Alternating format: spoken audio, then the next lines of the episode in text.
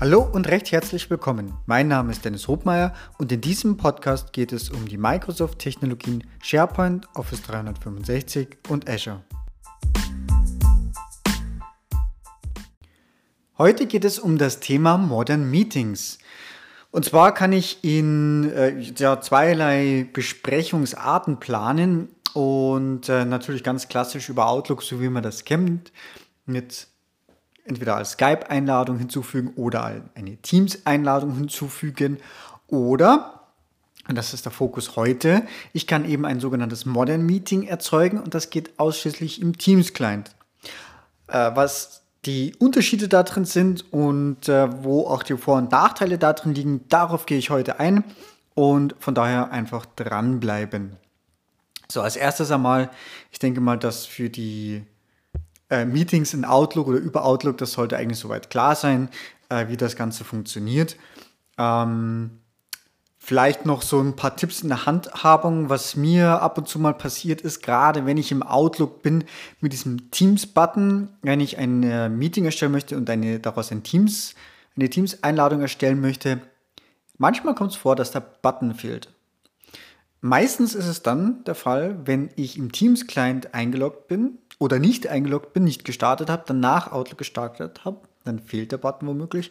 Oder ich habe meinen Teams-Client zwar gestartet, aber bin in einem ganz anderen Tenant drin, weil ich gerade vielleicht in einem ähm, Tenant von einem Kunden arbeite und habe auch erst danach Outlook gestartet. Das ist also gerade noch etwas, was mir öfters mal aufgefallen ist, äh, was dann hilft, den Teams-Client zurück in den eigenen Tenant zu schalten und Outlook nochmal zu beenden, Outlook nochmal zu starten, voila, der Button sollte wieder da sein. So, das ist aber eigentlich schon alles, was ich zu Outlook und Teams-Integration sagen äh, möchte, weil ich denke, das ist klar und äh, das ist auch das, was man von Skype her noch kennt. Das ist wirklich easy. So, ähm, wo ist jetzt aber der eigentliche Unterschied? Ne? Wenn ich jetzt in Teams öffne, dann habe ich auf der linken Seite meinen Kalender. Der zeigt mir, just for your convenience, auch meinen äh, Kalender aus Outlook an. So, und ich habe natürlich da drin die Möglichkeit, dass ich auch hier ein Meeting erstellen kann. Warum sollte ich das jetzt also tun? Ähm, und zwar, wenn ich da mal drauf gehe, dann sieht das grundsätzlich eigentlich auch aus wie ein Outlook. Outlook ähm, ja, ist halt einfach nochmal ein anderes Tool. Ich kann da auch ganz normal externe Personen einladen, wenn ich da äh, einfach eine externe E-Mail-Adresse äh, eingebe. Und äh, ja, das funktioniert. Der einzige Unterschied, der ist da rechts oben, da gibt es einen Punkt Select a Channel to Meet in. Und äh, da steht standardmäßig erstmal None und Optional. Also ich habe es jetzt gerade auf Englisch, aber äh, das gibt es natürlich auch entsprechend dann auf, auf Deutsch, gleiche Stelle. So, der Unterschied ist jetzt folgender. Also wenn ich das jetzt einfach weglasse, dann habe ich eigentlich wie Outlook ähm, davor auch eine ganz normale Einladung erstellt und versendet. Ähm, der Unterschied ist, wenn ich jetzt äh, ein, in, das, in einen Teams-Channel hinzufüge. Wann macht man das? Naja, wenn ich eh ein, zum Beispiel ein Team-Meeting habe. Also ich habe schon ein Teams-Team, also ich habe quasi einen Kontextbesuch oder ich habe einen Kontextbezug, sorry, äh, wie eben eine Abteilung, wie ein Projekt, wie ein Produkt, zu dem ich ein Teams-Team habe. Und dann habe ich noch natürlich noch irgendwie einen Channel, wo ich das rein äh, poste. In dem Moment, wenn ich das mache, habe ich zwei Vorteile. Also zum einen, ich kann es natürlich auch reoccurring machen, äh, so wie man das halt kennt. Also was weiß ich, jeden Morgen, äh, jeden Morgen, jeden Montag 10 Uhr ist das Team-Meeting.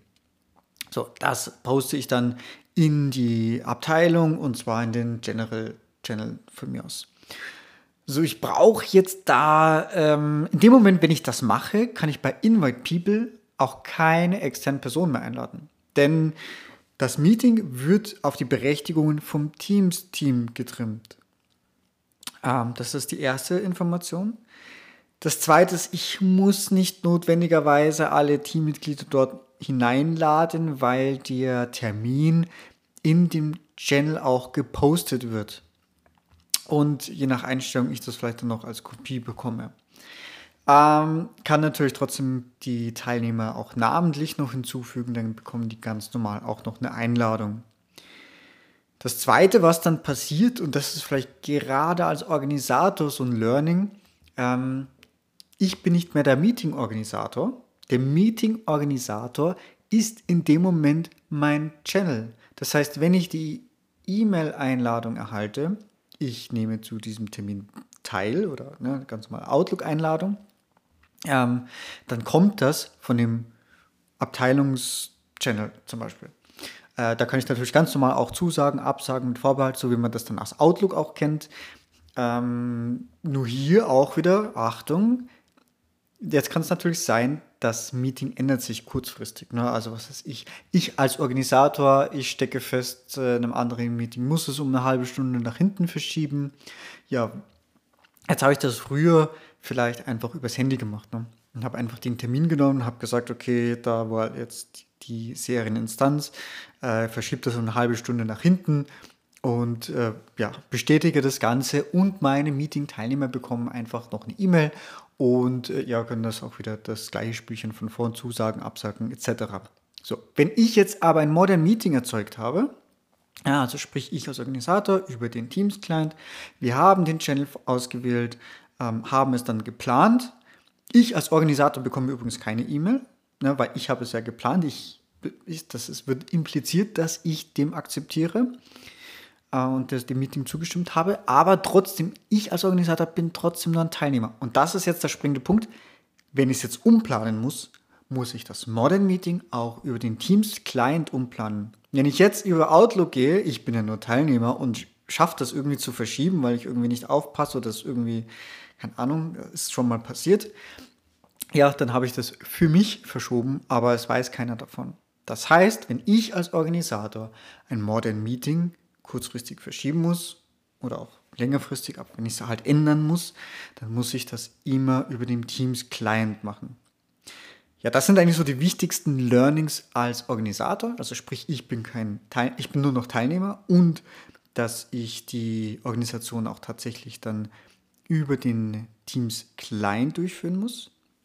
Jetzt vielleicht noch ein paar Benefits, was das Ganze dann auch hat, ist natürlich, ähm, wenn ich jetzt in dem Teams-Team drinnen bin und das Meeting jetzt äh, bereit ist zu starten oder auch startet, dann, ähm, also zum einen, wenn ich das plane, dann wird es in diese Konversation einfach hineingepostet. Ne? Ich habe das Meeting, das ist dort geplant, äh, mit meiner Agenda und und und. So, dann schreibe ich ganz normale Teamkommunikation, das verschwindet irgendwann wieder in diesem ganzen Nachrichtenfeed. Aber just in dem Moment, wenn das Meeting startet, kommt es wieder nach unten, wieder in die Erinnerung. Und wenn der, sobald der erste Teilnehmer auch startet, dann ähm, wird auch dort der Nachrichtentext geändert und wird auch gesagt, okay, das Meeting hat bereits begonnen. Das heißt, wenn ich jetzt, ich als Teilnehmer habe jetzt eigentlich die Möglichkeit, über mehrere Wege an dem Meeting teilzunehmen und kriege eigentlich auch über mehrere Wege die Erinnerung auch dazu. Also zum Beispiel, ne, ich habe natürlich die Outlook-Einladung. Das heißt, ich kriege da schon mal über Outlook den Reminder. Dann ähm, äh, ist mir selber auch schon passiert, habe ich das dann trotzdem verschwitzt, weil ich noch irgendwie nebenher was gemacht habe und der Reminder halt eine Viertelstunde vorher war, ich das nicht auf Snooze gedrückt habe, sondern ja, eine Viertelstunde kann viel passieren. So, und dann äh, gibt es ja die Erinnerungsfunktion. Das heißt, sobald der erste beitritt, das ist dann meistens so zwei, drei Minuten vorher, äh, geht der erste in das Meeting rein, dann kriegt dann kriege ich die Info aus dem Teams-Client, hey, Achtung, das Meeting hat gestartet. Ne, nochmal als äh, Nachricht, also nochmal zweite Erinnerung, dass, dass, dass ich jetzt teilnehmen kann. Und das dritte ist, dass selbst wenn ich jetzt gerade im Teams-Client bin, in, der, in dem Channel und da reinschaue, dann sehe ich auch, oh, das läuft gerade, das wurde schon gestartet, da sind die und die Teilnehmer drinnen. So, und es läuft vielleicht schon seit 10 Minuten, ne? bin ich ein bisschen spät dran, aber ich kann noch teilnehmen. So, dann kann ich auf die Art und Weise wiederum teilnehmen. Wenn ich das Ganze jetzt auch mit dem Recording verknüpfe und das Meeting auch aufgezeichnet wird, geht ja, sofern ich die Benutzer alle mit der Stream-Lizenz versehen habe und das jetzt nicht irgendwie bewusst abgeschaltet habe, dann kann ich das ja auf Knopfdruck aufnehmen und ähm, sobald dann der letzte entweder aus dem Meeting verschwindet oder ja, der letzte, der im Prinzip auflegt, der beendet auch das Recording oder ich stoppe es vorher selber über den äh, Knopf End Recording. Ja, was ja dann passiert, ist ja ähm, ganz normal. Es wird encoded, es wird hochgeladen auf Stream und wird dann, das ist dann wieder der, das Ende vom Modern Meeting, die, der, der Link ist dann auch direkt in dieser Channel-Konversation mit drinnen. Das heißt, ich sehe, oh, da war das Meeting. Ja, verdammt, das habe ich jetzt verpasst, weil ich, weiß nicht, war unterwegs. Ähm, sehe dann aber auch den kompletten Chatverlauf, der während des Meetings stattgefunden hat. Das ist also, wird an diesem einen Objekt mit dran gehängt. Das heißt, ich kann das dann aufklappen. Ich habe das Recording auf einem äh, Fingerdrück auf einem Fingertipp entfernt. Das heißt, ich muss nur einmal klicken und dann lande ich auf Stream und kann das sofort wiedergeben. Und ich habe auch eben die Chat-Historie da drin.